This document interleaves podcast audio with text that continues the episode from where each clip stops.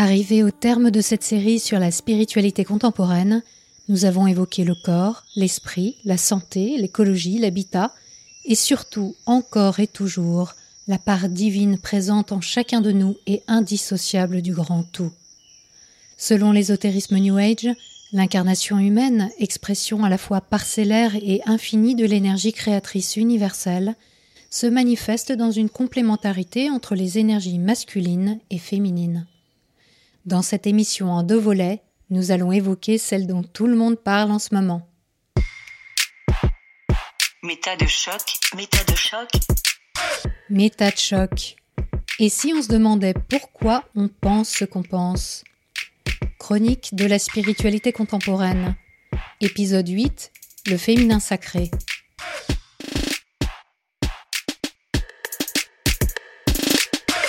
Le concept a beau être particulièrement populaire, sur Instagram le hashtag est passé de 17 000 à 100 000 occurrences en moins d'un an, le féminin sacré n'a pas de définition claire. Au fil des livres ou des séminaires, il est présenté comme l'essence à laquelle les femmes sont invitées à se fier pour être elles-mêmes, se respecter et incarner leur divinité propre. C'est en fait une voie initiatique personnelle qu'il convient à chacune de trouver pour exprimer qui elle est vraiment, au plus profond d'elle-même, hors de l'image imposée de la mère de famille muette et perdue sans les hommes. En exprimant leur féminin sacré, les femmes peuvent opérer une transformation intérieure et enfin prendre leur puissance, vivre librement, affirmer leurs goûts et leurs idées et s'épanouir tant à un niveau personnel que professionnel. Un cocktail harmonieux de lumière, de joie, de paix profonde, de force, de pureté et d'amour inconditionnel, engendrant la guérison du corps et du cœur. Mais ça ne s'arrête pas là. Dans une société dominée par l'énergie masculine, cette puissance des femmes est celle sans laquelle le changement de paradigme ne peut advenir. C'est la voie indispensable vers un monde empreint de plus d'empathie, de créativité et de bienveillance. Celui-là même que Marilyn Ferguson appelait de ses voeux dans son livre publié en 1981, Les enfants du Verseau. Notre époque y serait particulièrement propice puisqu'il est communément admis que l'énergie féminine est en train de se réveiller suite à la fameuse fin du monde de 2012. Cet encouragement à la reprise de possession de tout ce que la femme porterait en elle de sacré renvoie à la notion de déesse mère. L'idée qu'un culte de la terre et de la fécondité aurait été universellement pratiqué à la fin de la préhistoire sert en effet de fondement à l'hypothèse selon laquelle les sociétés d'alors étaient matriarcales. Cette célébration de la déesse mère aurait finalement disparu, réprimée par l'Empire romain, pour ne refaire surface qu'au début du XXe siècle avec la Wicca, mouvement néopaganiste créé par le Britannique Gerald Garner. Très imprégné des croyances de la société théosophique et de la Rose-Croix, il dit être le descendant d'une sorcière morte sur le bûcher. La Wicca s'oppose aux religions établies, mélangeant chamanisme, druidisme, mythologie gréco-romaine, slave, celtique et nordique. Elle promeut des rituels magiques en faveur de nombreuses divinités, parmi lesquelles la lune et la déesse de la nature, Gaïa. Tout comme ces dieux païens, l'être humain ferait partie de l'un, de l'univers avec un grand U.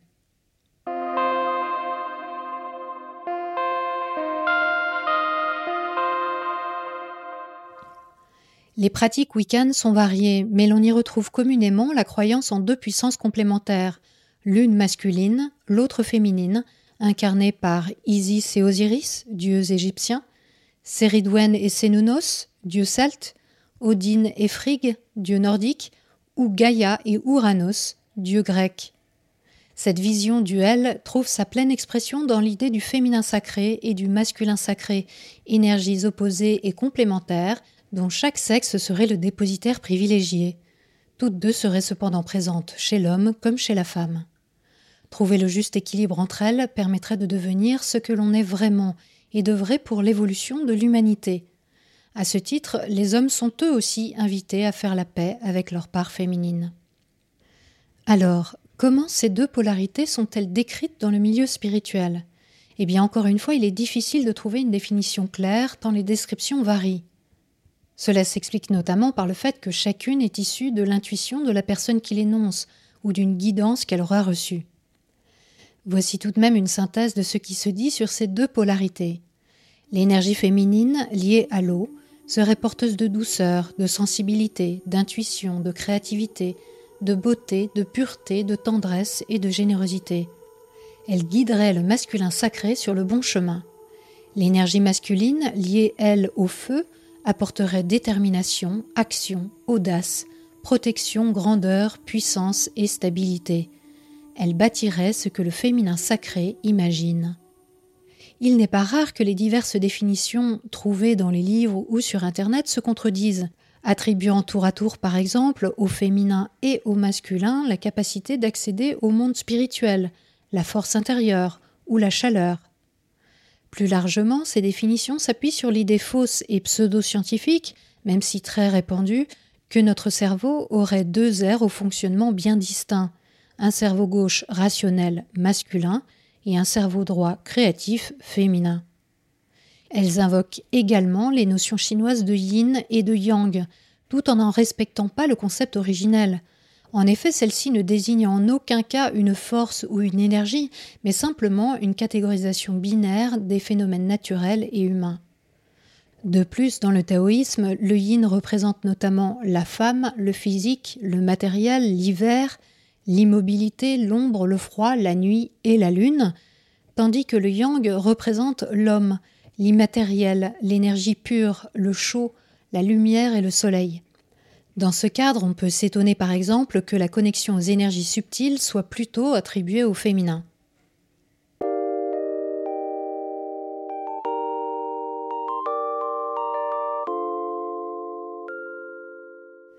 Les propositions sont nombreuses pour éveiller son féminin sacré. Si le maître mot est d'écouter ses propres réponses et d'arrêter de se fier au regard des autres, cela peut passer par le fait de se détacher d'Instagram, il convient tout d'abord d'identifier où on en est intérieurement en termes d'équilibre masculin-féminin. En se connectant à son intuition, en lâchant prise, en débranchant le mental, la raison qui vient toujours perturber les messages bruts, sauvages, spontanés, on peut se libérer de ses limitations personnelles et avoir accès à la force créatrice qui nourrit l'énergie sexuelle, relationnelle, l'amour et la confiance en soi. Le corps est présenté comme un outil majeur pour atteindre ce potentiel, le vecteur privilégié de ce que notre esprit veut nous transmettre. Il est non seulement une source d'énergie et de puissance, mais aussi une mine d'enseignement sur soi, sur sa propre divinité en tant que femme. Le yoni, symbole hindouiste de l'énergie féminine personnifiée par Shakti, est particulièrement mis en avant. Aussi appelé la matrice, il désigne toute la zone des organes reproducteurs féminins, des trompes de Fallope à la vulve. Pour explorer et entrer en communication avec son espace matriciel, il est entre autres préconisé d'utiliser un œuf de jade ou œuf de yoni, pierre à introduire dans son vagin. À ce sujet, l'actrice américaine Gwyneth Paltrow défraie la chronique depuis 2015 en encourageant, via son site marchand Goop, non seulement à l'introduction d'œufs de jade, mais aussi de vapeur d'armoise, de persil ou encore d'ail dans le vagin. Pratiques qui sont toutes parfaitement inutiles du point de vue de l'hygiène ou de la santé, et qui sont surtout dangereuses car favorisant la destruction de la flore vaginale et ouvrant la voie aux attaques bactériennes. Pour de nombreuses promotrices du féminin sacré, célébrer et décrypter les messages de son yoni permet également de mieux poursuivre sa mission de vie, prendre sa place et même déployer efficacement une stratégie de vente ou un plan marketing. Dès lors que le centre énergétique de la femme est libéré des nombreuses blessures conscientes ou inconscientes qui s'y logent, que ses chakras racines et sacrés sont vibrants, alors la porte est grande ouverte au succès professionnel. Les femmes sont invitées à faire la paix avec leur corps et en particulier avec leur cycle menstruel. L'utérus, souvent présenté comme le centre de l'univers, serait porteur d'une écologie intérieure qui entrerait en résonance avec celle des autres femmes. Ce discours perpétue un mythe bien ancré, l'idée que les cycles menstruels des femmes vivant en communauté auraient tendance à se synchroniser. Les nombreuses études faites à ce sujet montrent cependant que ce n'est pas le cas. Jouant sur un autre mythe, celui du rapport entre cycle de la Lune et règles, le livre Gardienne de la Lune indique que le cycle menstruel serait ce qui relie les femmes au cycle de la nature et à une sagesse enfouie. Le moment des règles serait idéal pour se connecter à sa dimension mystique, puisqu'on y est plus encline à ralentir, plus réceptive à ses émotions, à ses intuitions, et donc à la magie de la vie. La pleine lune et la nouvelle lune seraient des moments propices au silence avec soi-même et à la pratique de rituels permettant de s'aligner avec son soi supérieur. Loin des obligations familiales, sociales ou professionnelles, les femmes peuvent ainsi se retrouver et nourrir leur âme. Le grand livre du féminin sacré, lui, propose des recettes sacrées telles que des exercices de méditation, de respiration, de purification de son espace et de construction de son propre hôtel. Il loue également les bienfaits de la masturbation et d'une parole féminine libérée d'où pourront émerger le renouveau, la vérité et l'expression de son plein potentiel.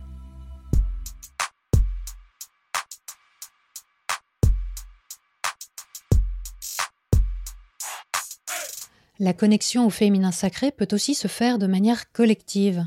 Fleurissent ici et là de nombreux cercles de femmes ou tentes rouges, terme inspiré du livre de l'américaine Anita Diamond, sorti en 1997 et vendu à 3 millions d'exemplaires dans 25 pays.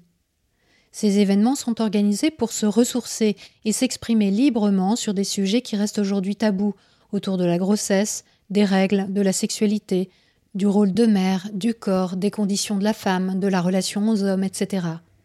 L'écoute et le non-jugement permettent à chacune de se confier, d'explorer la part de féminin réprimée par l'éducation et l'histoire, pour enfin se libérer du carcan patriarcal. Sous forme de réunions informelles de quelques heures, de préférence les soirs de pleine lune ou de solstice, ou bien de retraite de 4 à 5 jours, ces rassemblements parlent de fierté, mais aussi souvent des blessures qui aveuglent et coupent les femmes de leur force créatrice et de leurs ressources spirituelles. La sororité, concept central de ces cercles de femmes, permet de laisser émerger une énergie féminine décuplée, porteuse de guérison et d'empowerment. En petit comité ou en groupe plus large, les femmes alternent moments de partage, de silence pour se mettre à l'écoute de sa voix intérieure, de visualisation, de rituels inspirants comme le fait de se transmettre une flamme, de chants et de danse.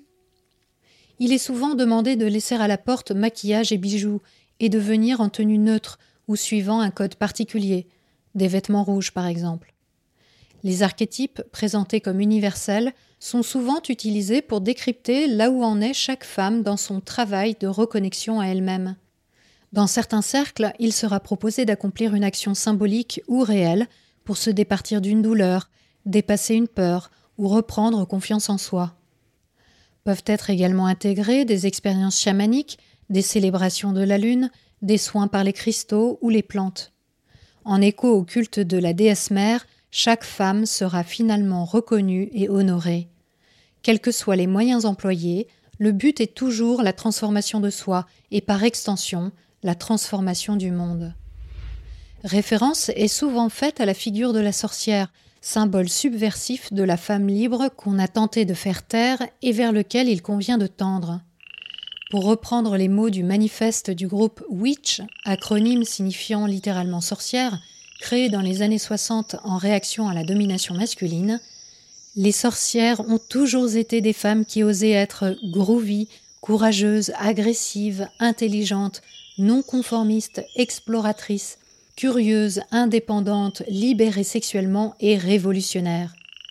Pour le collectif, la prise de pouvoir des femmes passe par l'exploration de leurs forces, par la reconquête de leur idéal spirituel et de la profondeur infinie et sombre du féminin. Des rituels spécifiques peuvent être proposés dans ce sens. Il sera ainsi conseillé de créer son propre univers de sorcière à l'aide d'un grimoire et d'accessoires tels que bougies, pentacles ou baguettes. Mais l'image de la sorcière n'est pas cantonnée à une vision folklorique ou à des pratiques moyenâgeuses. Elle est aussi assimilée à toute femme qui se révolte contre l'ordre établi, la rationalité, et se revendique féministe, qu'elle soit sage-femme, guérisseuse ou femme de pouvoir. Le féminin sacré bénéficie aujourd'hui d'une adhésion croissante et les stages de développement personnel intègrent désormais le concept sous des approches multiples. La sexualité sacrée dans les stages de tantra, le yoni yoga, les âmes sœurs ou flammes jumelles dans l'accompagnement de couple, la guérison de blessures ancestrales, la maternité quantique pour la construction d'une famille du nouveau paradigme, ou encore le féminisme luttant pour un retour à une société matriarcale. Comment se connecter à la puissance de son cycle menstruel? Comment éveiller son potentiel extatique grâce à la sexualité en conscience? Comment communiquer avec son futur enfant? Comment attirer l'abondance en reliant énergie sexuelle et énergie de l'argent? Comment honorer son temple sacré? Comment entrer pleinement dans le vortex de naissance? Il y aura toujours un stage pour répondre à vos questions. Mais sont-elles vraiment les vôtres? Et surtout, sur quoi repose réellement l'idée d'un féminin sacré, ancestral et universel?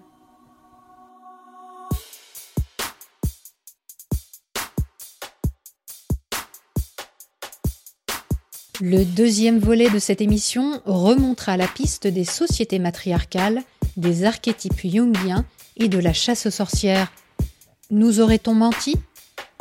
Vous êtes de plus en plus nombreuses et nombreux à soutenir Méta choc. Cela me remplit de joie, le savez-vous? Si vous aussi vous pensez que ce podcast indépendant, gratuit et sans publicité mérite de croître et embellir, sentez-vous libre de faire un don ponctuel ou mensuel sur la plateforme participative Tipeee. Le lien est en description. On se retrouve vendredi prochain à 18h. D'ici là, prenez le temps d'observer la manière dont vous pensez et de la questionner. Vous n'imaginez pas ce que vous pensez.